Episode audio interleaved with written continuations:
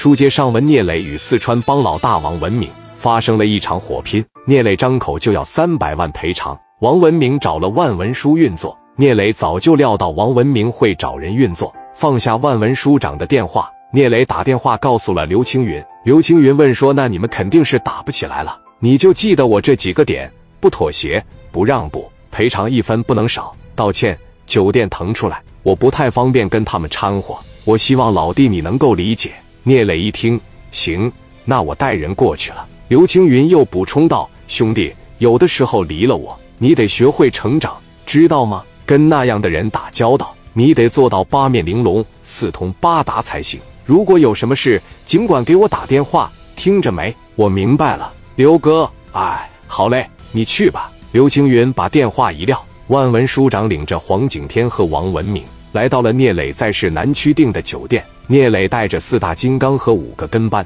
聂磊出于礼貌，在这家饭店门口等候多时了。万文书长从车里边一下来，这也是磊哥头一回看见奥迪一百。那个时候想买一台奥迪一百可难了，要想买奥迪一百，得通过相当大的关系，比买奔驰都难。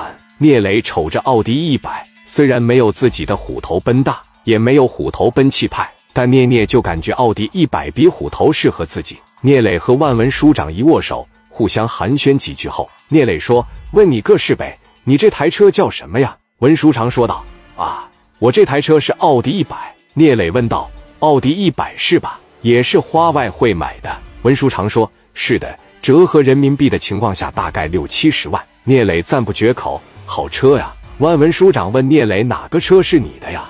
聂磊指了指虎头奔，说：“这个奔驰是我的。”文书长一看：“哎呀，虎头奔好啊！”聂磊说：“咱俩换换，我拿我的奔驰换你奥迪一百。”文书长说：“兄弟说笑了，这是我们领导坐的车，开这样的车呀，太招摇了。来，走吧。”来到包间，三方一落座，黄景天和王文明感到极其尴尬。一直都是万文书长在说话，聂磊也是特别客气，倒茶夹菜，显得特别有礼貌。黄景天就说了：“聂老板，没有想到这么年轻，拥有这样的成就，了不起呀！”聂磊说道：“黄老板，做生意这一块呢，我还得跟着你学呀。希望以后哪一块有不懂的地方呢，希望你多多的指教啊。”黄景天说道：“好说好说，今天来也不只是吃着饭，也不只是喝喝酒，是吧？咱还得说以正事为主，对不对？”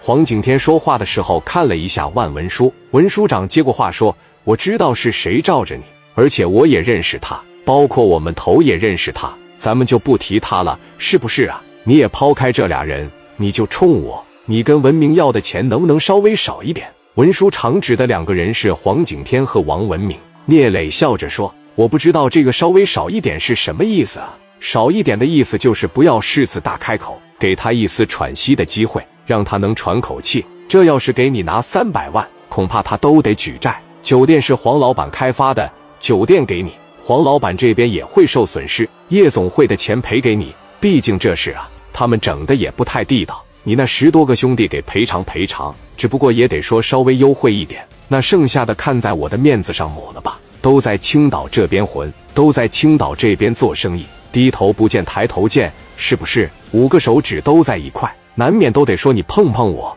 我碰碰你。以后啊，咱就说相处的融洽一点，好不好？有什么事儿呢？兄弟，你也就尽管找我，我这边能给你提供方便的情况下呢，我这边就给你提供方便。现在我在这块坐着，你还真就动不了老黄他们这伙人。磊哥当时就听明白了。万文书长在盯着聂磊看了一会儿，年轻，头脑冷静，思维敏捷，而且情商很高。如果我没有猜错的话，我刚才提的条件你已经答应了吧？哎呀，都说伴君如伴虎，能在衙门当上文书长很了不起。察言观色这一块，您做的绝对是第一。聂磊话锋一转，行，既然文书长都说了，那我要不给这个面子，我就纯纯是给脸不要脸，我就是臭不要脸了。我心中的理想价位可能还是有点高，再让王文明说一个，好吧？我希望王文明给出的价格能对得起我这帮兄弟，也能对得起我，好吧？我希望你不要让我失望，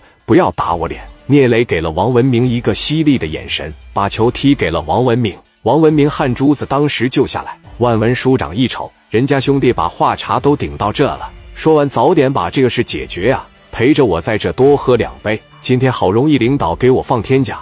王文明想了又想，夜总会砸的也不是很厉害，我重新给你装修一下。你那个公司呢？我也重新给你装修一下，照你之前那个档次，我再给你往上翻一翻。聂磊说：“行，那我那帮子兄弟呢？十多个，关键在这呢。王文明，你的酒店我不要你的，关键是米，你得让我跟兄弟有个交代，我不能提了个蒜茄子的脑袋回去，给兄弟们拿不出来米呀。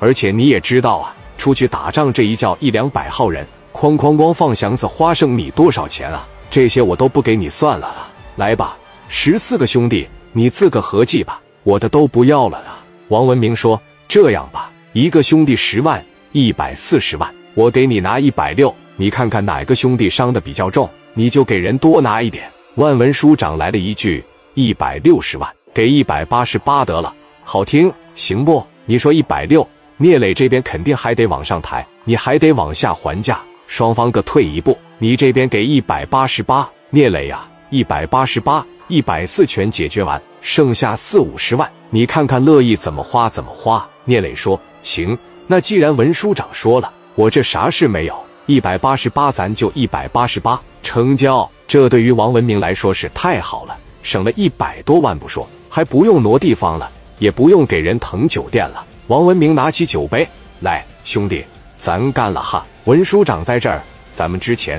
所有的恩恩怨怨暂且先放一放呗。文书常说：“对，暂且先放一放啊，别打了，打没什么好处。再打呀，我挨个收拾你们。别说你老黄找我了，就是你包括磊弟托人过来找我，我都不给面子了。这个事呢，我这给你们摆平了以后，就谁也不用提了。接下来咱们就喝酒，就不琢磨别的了。这个事，王文明说暂且放一放，聂磊也是暂且放一放，暂且是多久呢？”